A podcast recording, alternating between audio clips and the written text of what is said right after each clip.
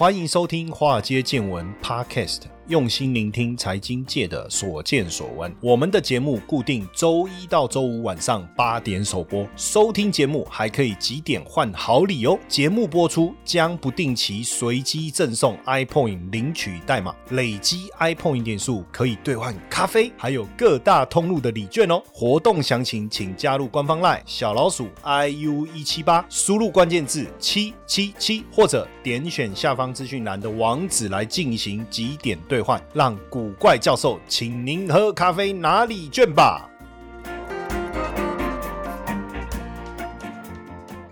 好，大家好，大家晚安哦，欢迎来到我们的这个华尔街见闻这个节目哈。那今天呢？我们有三个很重要的一个这个秘密啊，要来跟大家分享。当然，要分享这个秘密之前呢，我得先邀请我们今天的这个大来宾啊，这个真的是非常不得了哈。我们过去邀请他几次来我们的节目啊，都获得听众非常大的一个回响哦。所以，当然为了冲刺我们的这个收听率啊，我就必须要再叫他再回来，要不然我们最近收收听率好像有点掉下来哦。看看他是不是可以挽救我们的收听率哦。那首先来欢迎我们的这个大富。老爹啊，哦，曹世杰，世杰老师。好的，古怪教授，还有所有华尔街见闻的听众朋友，大家晚安。我是国际特许财务规划师，A K A 大富老爹曹世杰。A A K A 不是那个那个四十七，那个是那个好，好，不是啪啪啪啪啪啪啪啪啪啪那个吗？哦，不是哦，哦，不是那个东西，但是应该意思一样啊，就很好开，哇，瞄准目标，轻松，对不对？对。那我们今天呢，有三个秘密要跟大家讨论啊，因为这个也是我跟大富老爹我们讨论很久，因为我们一直在观察市场。的一些现象有呃很多人他可能很多企业主哦，尤其是中小企业主，他可能也工作哦创业，然后努力了非常多的时间，也累积了一些财富，可是为什么守不住哦？所以我们就共同讨论了第一个，哎，如何有效财富管理，可以把获利留在口袋的制胜关键，对不对？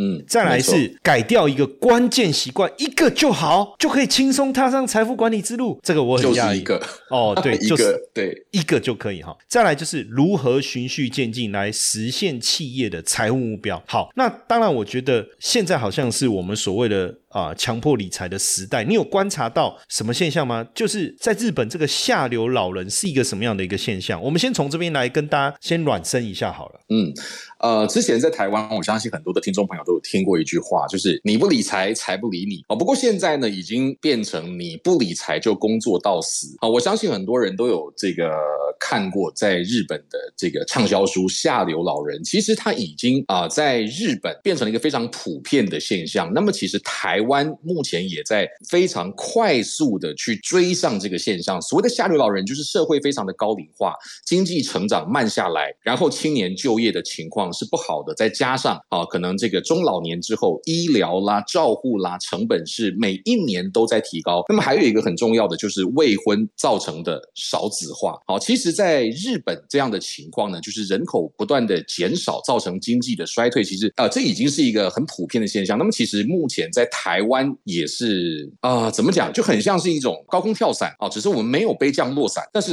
快速的在往下坠当中，只是一般人可能啊没有这个特别的感受啊，因为依据这个行政院所公布的这个资料哈，台湾人口的这个结构老化的速度有多快？预计在二零五零年的时候，台湾的人口会从现在的两千四会剩下大概一千六百万人，好，这个真的是少非常非常的多。那么呃，为什么说如果你不理财的话，你就必须要要工作到死，因为以去年的这个薪资中位数来讲的话，啊，台湾的这个工作人口，全体工业还有服务业受雇员工，OK，薪资中位数只有五十点一万而已。所以换句话说，大约台湾有四百万人的年薪只有五十万啊，这其实是一个非常严肃的话题，就是大家赚的不够多，那么怎么去预备未来呢？其实从现在开始，每一步都非常的关键。你刚才在讲这个下流老人这件事。哦，下流不是骂人的意思，然后它其实对就日本话来讲，其实意思就是呃，我们讲整个社会阶层里面比较属于下层的部分，然后所以叫下流。确实，我们过去我们去日本玩的时候，大家应该有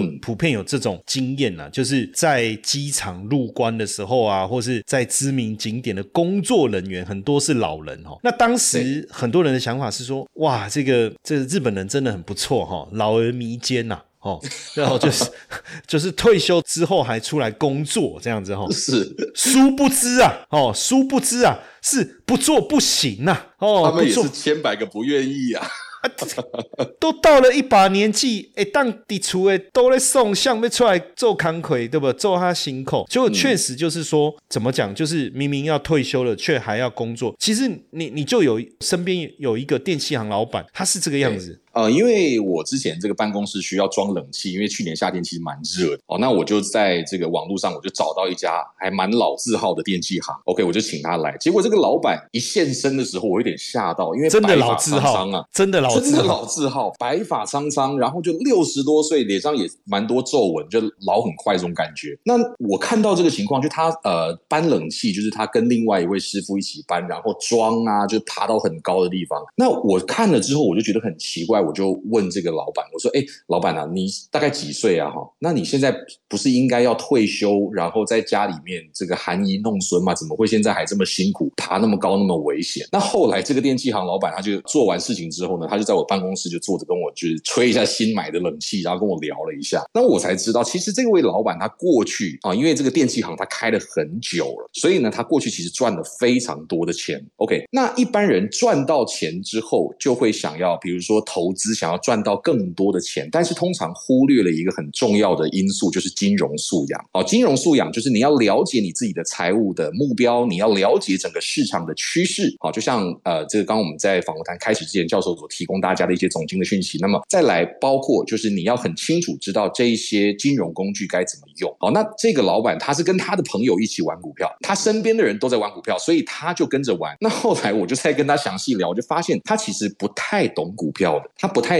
熟悉不太知道这个工具到底该怎么用，就是听朋友讲，OK，然后听很多的讯息啊，晚上不睡觉，然后这个电视切到一百多台，就有很多老师在讲，OK，他不太明白，可是却玩到融资融券，最后他赔掉两千多万，把他的这个退休的老本都给赔掉，所以他最后就是靠卖房子，把房子卖掉，把这个债还掉，然后明明都已经可以退休了，但是就继续的工作，好，所以其实这个例子就是一个听起来是真的是很心酸的一个例子，就是他没有办法退。休，他其实有在理财，只是因为他的金融素养不够，好，所以不知道工具该怎么用，赔了一大堆钱。该退休的时候，根其实根本退不了啊。哎，以前我在举这种例子的时候，大家都觉得我虎烂，就说啊，怎么可能？你你投资股票，你怎么可能？你让他一直赔赔一百万就很夸张了，你怎么可能让他一直赔赔到两千多？所以今天你看，哎，这个大富老爹，这真的就在你身边呢。我我原本以为是他会有个转折，是说，哎，你怎么应该退休？他说什么？我才三贵回你啊嘞！我看开了才贵啊，其实我才三几哦，就不是这种转折故事啊，不是哎，他是真的六十几岁了。哎呀，所以所以哦，就我们今天就来聊这个三个秘密哦。其实当然，就大富老爹今天来谈第一个秘密哦，就是说如何有效财富管理，将获利留在口袋的制胜关键。当然，我们得先去谈谈看，就是说，那就不知道这个秘密真的会有差别吗？其实会差非常非常的多，因为我们谈到理财，现在很多人。把投资跟理财画上等号，其实是不太一样的概念。投资是为了赚钱，理财是为了做资产配置，有效的控制各种风险，让你的财务持续持续的长大。那么，如果说有没有在理财这种计划性的理财的话，其实差别会很大。我这边有一个例子，就是呃，我的一位客户，其实他是一位富二代，家里是完全不缺钱的。OK，可是他的资产配置方式有很大的问题，什么呢？他非常爱投资不动产。那么之前他。来找我的时候，他就其实财务那边出了一些状况了。OK，那我跟他详细的聊了一下，我才知道哦，原来他在这个桃园那边有跟别人合资去买土地，要盖商场。那时候啊，我听他讲他的这个计划，哈，其实他都计划的很完备，可是他没有考量到土地好这种不动产流动性的风险。那么再加上因为疫情嘛，所以呢，在最近一两这个招商其实非常不顺利的。他砸了五千万下去，结果他的资金就被套住，直接被套住。根本是出不来的啊！所以呢，这个如果说他的这个不动产的部位，他现在已经是很高了，那么这五千万，他原本是想要去赚更多，但是如果他的理财是真的有做好一个财富管理的话，去转做其他的配置啊，我们就用五千万这笔资金来说，持续有计划的理财十年的时间，大约能够有九千万的本金加获利哦。好，所以说做好财务管理十年多个四千万，其实也还蛮不错的，基本上。上呃，如果说他要做退休准备，或者他其他的人生财务目标，基本上是可以准备出来的。所以在进场之前，是不是真的先做好了这个财富管理？这差别是真的是天差地远，十年可以差四千万，几乎差一个本金呢。等于是说他没有做一个有效的一个资金上面的管理啦，等于是说他认为不动产 OK 很好，那就全部把资金投入在这个不动产上面，但是却忽略了它既然叫不动嘛，所以它就很难动嘛，就抽转的问题就就变成呃受到了这个市场的一个影响，所以我觉得这个很重要，因为很多人当然你这个算厉害的，他可以拿出五千万来投资，可是很多的中小企业主或者说他们的这个呃富二代，其实富二代不见得真的都很有钱呐，吼，因为二代嘛，吼，但是像 Jordan 那时候也有推二代。好，哈，Jordan 还有三，还有三代、四代的，好，现在推到十几代了。但我我要讲的是说。如果你没有一个啊财富管理的一个有效的方式，其实不见得能够顺利的让资产累积。而且我我我还发现有一些中小企业主哦，实际上我觉得中小企业有个问题，就是说他钱好像一直进来，嗯，他会觉得他一直有钱，那他想说，那反正我一直做一直做，做到我退休那一天我们回来看嘛，哦，甚至他还在讨论接班的问题。哎，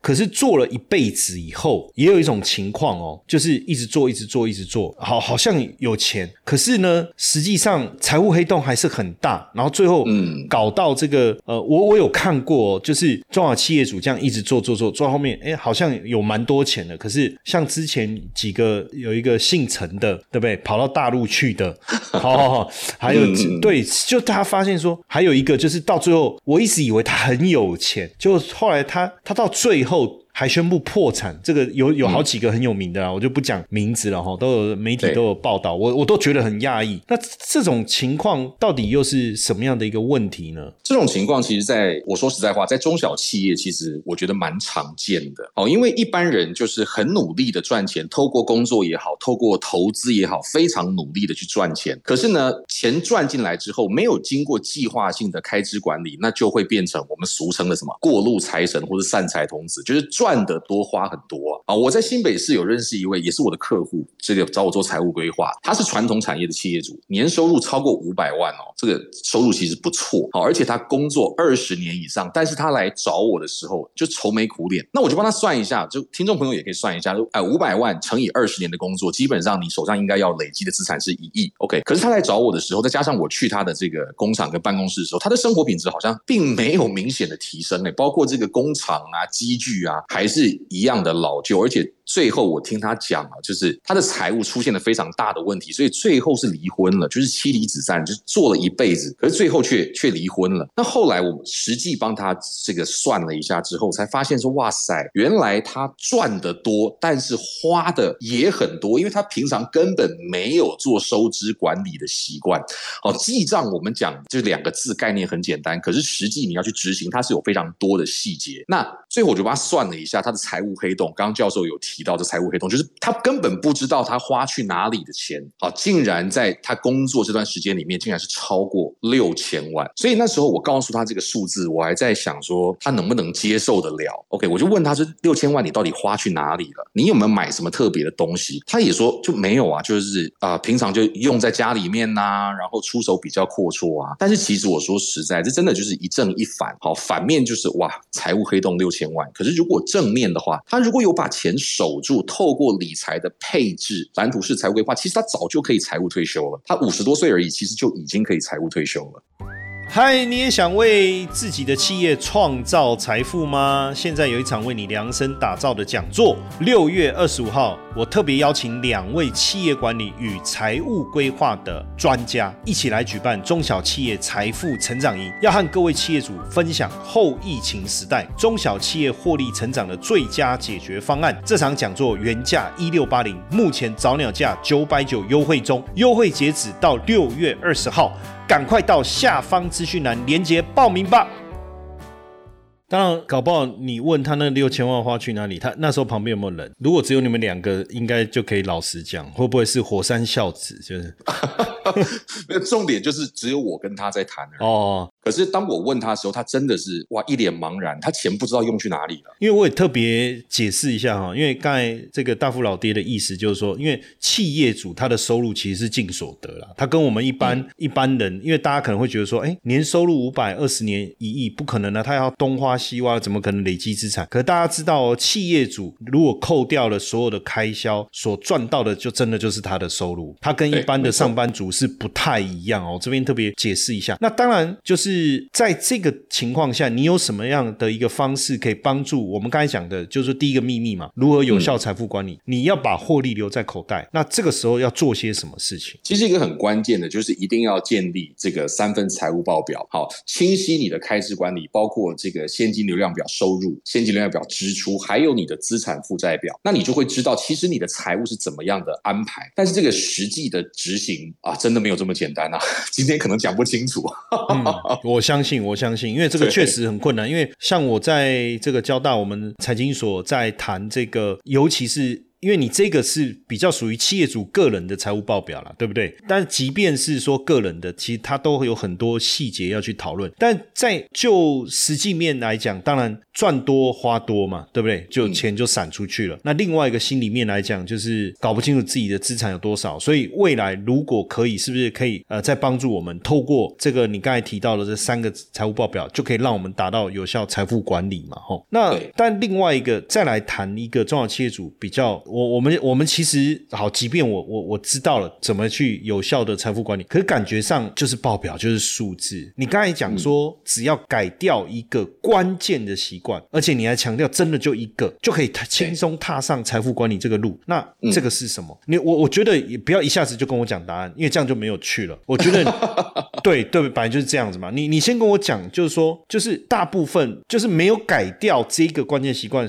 结果带来比较负面的，给我们给我们一些醒思嘛。这个后果其实，当呃一般人没有改掉这个关键习惯的时候，我先不讲答案，但是它所带来的这个后果，其实会比我们一般人想象的还要严重的非常非常多。好，因为呢，像我认识一个这个专门种植这个呃高经济价值的这种农作物的一个大盘商，我认识他们夫妻，他们夫妻先生太太都其实非常会赚钱，也非常的喜欢存钱。我有曾经问过他们为什么要这样做啊？为什么这么喜欢理财啊？这么爱存钱啊？那他们说他们想要让未来的生活能够更轻松啊，也让子女过得更好，因为他们也清楚啊，这个少子化加上我们的经济未来的这个长远来看的话，其实都会觉得年轻人会很辛苦啊。所以我知道他们其实是为了子女可以过得更好啊。所以呢，这对夫妻啊，他们很喜欢就透过各种的这个我们说的金融工具来做资产配置，包括房地产啦、股票、基金、保险。好，只要看到不错的买点，他们就直接买。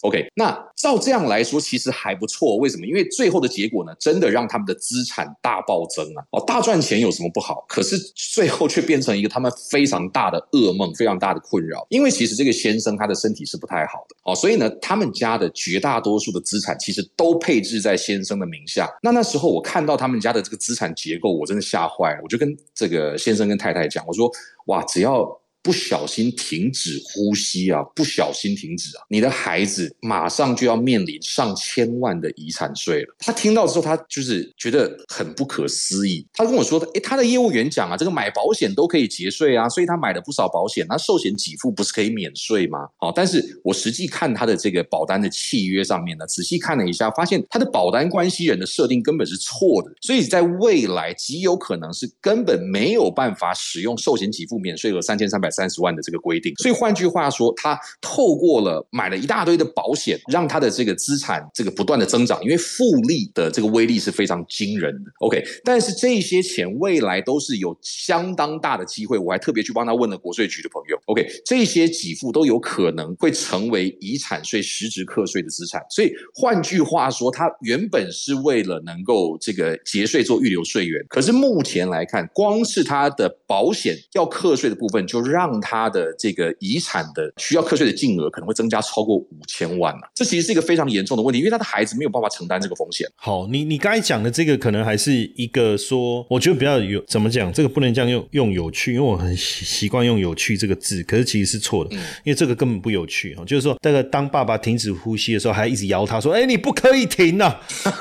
好，因为一停就五千万了。当然，可是这个是算是他有在做保险规划，这可能颠覆了我们的一些想法。那有有的企业主哈，因为他可能高额的现金，他有股票也有不动产，那这种案例我觉得比较常见。很多呃中小企业主，他小孩子要接班，然后呃结果二代接班的时候发现，天哪，这个这个父亲留下了很多的现金、股票、不动产。刚才你讲的有保险，但另外一种这种没有的，可是有现金呢，反正。我就遗产税嘛，那我就缴啊，这个也没有什么问题啊。呃，但是如果说这个长辈他有留下来现金，但又是在长辈的户头的话，基本上长辈只要一过世，这些现金他的资产是完全冻结的。只要你去领，基本上你就伪造文书了。这是很多呃，这个我们讲说一般人或者是企业主他们最常面临到的问题。因为企业主哈，尤其是中小企业主，他们真的是需要先去思考这个很关键的问题。像我也有一个这个朋友，家里面的长辈过世，结果半夜十一。点十二点打给我，OK，我想说，哇，这个你跟长辈的关系应该是很好，所以你这么难过，所以你半夜打给我。结果他说不是，他说他快疯了。我就问他到底发生什么事？原来是这个长辈过世之后留下非常大笔的资产，哈，包括这个不动产啊、股票啊，OK，现金啊，他一共留下来四亿。OK，台北市新一区收租的黄金店面、南部工厂，那他就非常的苦恼。好，一般来说，我们准备要继承这个遗产，其实我们应该会开心嘛，马上就有很大笔的资产可以进来了。可是，在你继承这些资产之前，你必须要先完税。后来我请这个会计师，哈，跟我一起来计。计算一下他们的这个遗产税大概有多少？算完之后，我这这个客户这个朋友基本上呢脸都垮掉，他自己的企业差点被拖垮。为什么？因为他们那一代需要继承的，也就是他跟他的这个妹妹两兄妹，一个人要缴超过三千万的遗产税。所以换句话说，长辈留下来的财务祝福，最后变成噩梦一场。那。同时，法定有规定嘛？如果说你真的缴不出来的话，实物抵缴也做不到的话，那么你在三个月之内，哈，就是继承事实发生之前的，呃，发生之后的三个月内，你是要办理抛弃继承的，不然你就是要缴税。超过六个月就是连补带罚。OK，所以最后这个他们实在是钱筹不出来，因为总价超过六千万的遗产，所以这其实，嗯，我们说一般人呐，哈，中小企业主其实他也很难拿得出来这么一大笔钱啊。所以最后这四亿怎么办？就是全部抛弃继承啊。这其实非常非常可惜，但是又不得不做的一个决定。所以这个很像是说，刚才你讲到这种。大部分的问题应该就是一个拼图式理财啦，这个很像就是说我们小朋友刚开始在玩乐高嘛，哦，那那你用你的想象去拼，就拼到最后其实确实是很有创意啦。所以我们有时候看到小朋友拼出来说，哦，真有创意啊，其实就是他拼出个不知道什么东西的东西来这样。所以当然你说照着说明书煮，好像少了一点乐趣，可是至少能够煮出想要的作品的可能性比较高嘛。所以这个部分你觉得？他要做什么样的这个思维的一个调整，才有机会能够真的能够中小企业主他在这个资产传承的时候，能够做好真正的防守。其实这个关键习惯呢，就是把这个拼图式理财真的把它改掉，变成是一个蓝图式。你看着你的目标，你想要达到什么样的结果，那你就看着这个目标，从以终为始。从这个终点再往回推，看你每一步该做什么样的关键作为。好，其实拼图式理财，想到什么就做什么，不是不行。但但是就像刚刚教授讲的，我发挥创意，我去做，可是哇，做出来最后可能有点四不像，那怎么办？发挥创意，最后大手中，最后就是煮完之后就拆掉。我们大家都玩过乐高，就如果你是随便煮一煮，最后你一定不会把它保留起来。OK，可是像刚刚教授也有提到，这个玩乐高，你要玩这种这个，比如说呃一个很漂亮的建筑物啦，或者是房子啦、船啦这种。乐高，你把积木倒出来的时候，它里面一定会有一本说明书。OK，这个说明书，你就把这个积木照着说明书，你一个一个往上堆叠，就能够组成你想要的那个作品，就不会是你组完就拆掉啊。因为人生，我觉得人生苦短，人生时间其实很有限的。当我们在做拼图式理财，我做完发现，哇，我想要的这个最终的这个有利的结果没有发生的时候，我要重做。如果还年轻，你重做是来得及。可是如果说 maybe 已经五十岁、六十岁，甚至七十岁，基本上已经没有什么时间可以重做了。那么换句话说，反而会让你自己的一辈子的理财产生非常大的风险。嗯，那所以你看哦，这是我们刚才在讲到其中。中第三个非常重要的秘密就是如何循序渐进啊！你能够实现人人生的财务目标，你不可能说哦，等到我到了一个年纪我才来做这件事情哦。但不过，我觉得其实三十几、四十几或五十几，这都还是有很好的一个机会了。但是之前我跟你聊到，你你有说，其实你有两个客户的例子，就是他一个有循序渐进，一个没去做这个规划，另外一个没有，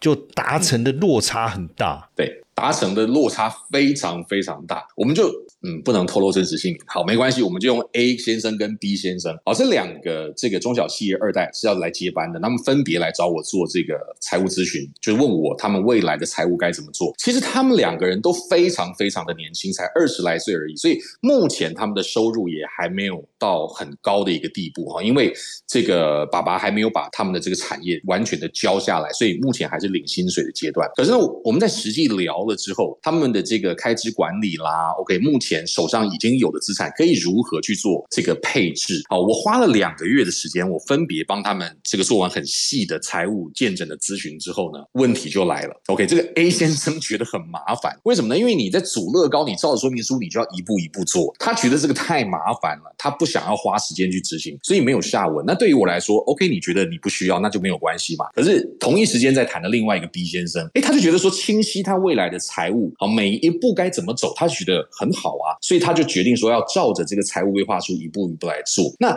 我实际在帮他做这个财务精算的时候呢，其实有这个确切的数字。到五十五岁，B 先生他想要财务自由退休的时候呢，依照财务规划所计算出来的结果，他的手上资产差不多会落在五千万。哦，他的资产其实是可以概算出来的，只要他的人生没有出太重大的意外或是差错的话，OK，照着财务规划书这样子慢慢做，慢慢去理财。他的这个资产是可以这个到五千万，可是因为 A 先生他就没有做，B 先生做了有五千万，A 先生他什么都没做，所以。A 先生到五十五岁的时候，可能一切都是未知数啊。其实我觉得，在啊，对于中小企业主或对一般人来讲，其实要有一个非常明确的，就是你要规划，我觉得非常的好，但是你一定要有行动，有行动才能够让这个规划真的成为一个结果。所以呃，基本上当然也不是说一件事情一下子就能够做到，因为人生财务规划其实是一个很重要的一个价值啊。因为没错，呃，你才能。知道接下来怎么发展嘛？对不对？你你才能逐步的去达成人生的财务目标。那你刚才讲到了几个例子，包括疯狂理财，感觉他做了很很多事情。其实他在之前，我相信他也不会认为自己是疯狂。可是最后没有没有有效累积资产，我觉得这就是一种疯狂的行为嘛。要不然就是你刚才提到一个例子，是一直努力赚钱，一直努力赚钱，可是都没有守住这个财富。这个在中小企业主身上其实是最常看见的。那实实际上，当然我一直有这样的一个应该。是说有这样的一个希望啊，就是说，因为我自己本身主要是以这个教大家怎么疯狂的去赚钱，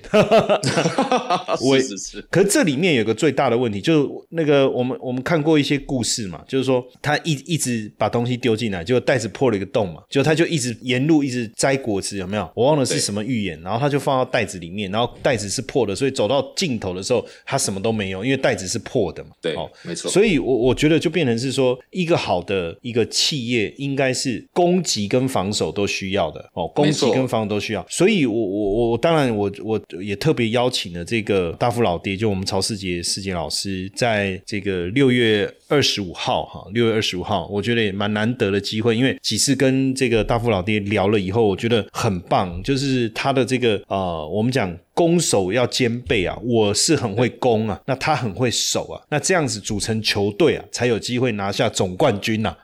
嗯，没错，就像公牛早期的时候，Jordan 很会得分呐，他们就是拿不到冠军呢。后来是因为加入了那个罗罗德曼呐，哇，他超会抢篮板，那移动式篮板啊！不是我讲这几个人的名可能很多人不知道。哎呀，伤脑筋啊！我应该举 Curry 什么之类的，对不对？哈哈。但是其他更新的球员，我名字我也讲不出来。但我的我我的重点就是团队，团队很重要了。所以当然我们我们就希望说，透过现场。哦，我们当然现现在因为疫情的关系，我们还是以线上的方式来跟大家上课。因为像刚才大富老爹讲到这三个故事很棒，但是你要怎么去解决，你能够得到这个正面的成果，我觉得还是需要花一点时间呐。哦，所以我我我我们就在六月二十五号当天哦，下午两点到五点半哦，那我们有这样的一个课程，由我跟这个大富老爹哈，还有另外一个这个讲师，我们希望一起来跟大家去帮中小企业主哈，这这个来解决这个资产成长。破解一些在资产增长过程中会遇到的一些盲点哦。那当然，时间我们安排在六月二十五号的下午，机会非常的难得。我我我们到时候大家也可以在 Mr. Box 这边，你也可以看到这个讲座的一个资讯哦。到到我们这个订阅里面，你就会看到我们最新的一个方案的一个内容，就有这个讲座的一个讯息。好，那当然，我觉得有很多东西可以聊哈，但是毕竟时间的关系哦，我们再提醒大家哈，如何有效财富管理，把获利留在口袋的致富关键、制胜关键哈，改掉一个关键的习惯，轻松踏上财富管理之路。哦，如何循序渐进来实现企业的财务目标？那这些更多的一个细节，除了我们刚才节目里面谈到的这些观念之外啊，更多的细节，我们也希望在六月二十五号当天啊，我们大富老爹哦，能够来帮大家哦指点迷津，好不好？没问题。没问题，这个一定要老定九老卡阿爸九 阿爸九阿妈，是不是哈？好，当然这个这个今天还我觉得还是非常感谢大富老爹给我们这么丰富的一个内容，因为有时候真的是观念是这样哈，有时候不点不通啊，一点就通。那有时候这个通了以后，后面打通任督二脉啊，这个能做的事情或者是想要达成的目标就更快，对不对？好，那今天非常谢谢大富老爹哦，他本身也是国际特许。财务规划师，有没有少字嘛？吼。今今天哇，这个这个很很难得，因为我我觉得很棒的地方，其实他其实之前有很多机会能够累积好几亿的财富哈，在香港的金融市场哦，但是他毅然决然回到台湾来，然后这个跟着家人，然后在这个南投哦，南投这个非常好山好水的地方啊，呃，也算是我觉得他算是大富老爹，算是过着半退休的生活了，因为我觉得他也不是那么样的积极的在啊像。一般的，我们讲这种财务规划人员一样哦，就是很积极的、很饥渴的在找案子。他反而是很认真、很仔细的。很多的中小企业啦，哦，很多的这些二代啊，哦，不一定，你不一定要是富有的富，就是你是负债的富二代。好，其实他也是，我我发现哦，他也是，就大富老弟也是蛮认真的、很仔细的在聆听对方的声音，然后找出对方的一个问题，给出一个非常完整的一个建议。因为你想，谁会花？两个月的时间，我们讨个派给，对不对？这个电脑按一按，哎，说实在的，两分钟答案就出来，剩下二十分钟是坐在那边装忙啊。因为其实如果说呃要解决客户他们自己已经发现的问题，其实我说实在，这个非常非常的简单，可是。国际特许财务规划师真正的经验累积跟真正的专业，其实是透过我们财务问诊啊，跟财报的制作。OK，除了让他们可以建立一个财务长的思维之外，再来就是去发现连这些他们本人自己都没有发现的隐性财务风险。其实我的工作主要是在解决这些隐性他们自己还没有意识到的问题。我我觉得这确实蛮重要的哈。所以当然初期，我觉得有一部分如果能够自己先发掘一些问题。这样也不至于说急诊的时候送到你那边问题就很大，所以呃六月二十五号这一天我们叫做中小企业财富成长营啊，这个也是我们首次跟这个这个大富老爹哦联手哈，还有我们另外一个讲师，我们三个人哦，许家豪、许博士，我们三个人联手哈，第一次来做这样子的一个财富成长营的规划。当然未来呃如果这个反应这个热烈哈，有很好的回响，我们当然希望持续的来服务大家哦，因为毕竟我们几个老师的理念我们比较一致啦，就是说呃，我们希望真正能够把对大家有帮助的一个内容，能够更实务的来去帮助大家解决这些中小企业主的问题。OK，没错。好，那当然呃，今天还是非常再一次感谢这个大富老爹哦，来到我们线上直播的一个现场哦，来跟大家分享这个议题哦，那。当然也希望，我相信有很多人可能也很想要好好的见一面哦，一睹这个大富老爹的风彩啊！他真的，如果你想要看看过去何谓这个知名男主播哦，这个新闻主播哈，都被你讲出来了。对对对，这个也欢迎大家六月二十五号啊来参加我们的这一场线上的讲座，好不好？OK，好，今天谢谢大家的收听，也谢谢大富老爹。好，谢谢教授，也谢谢所有华尔街见闻的听众朋友，大家晚安。好，晚安。嘿，各位铁粉们，如果喜欢华尔街见闻，请大家多多按下分享键，让更多人能听到我们用心制作的节目。你们的一个小动作，是支持我们节目持续下去的原动力哦，快去分享吧。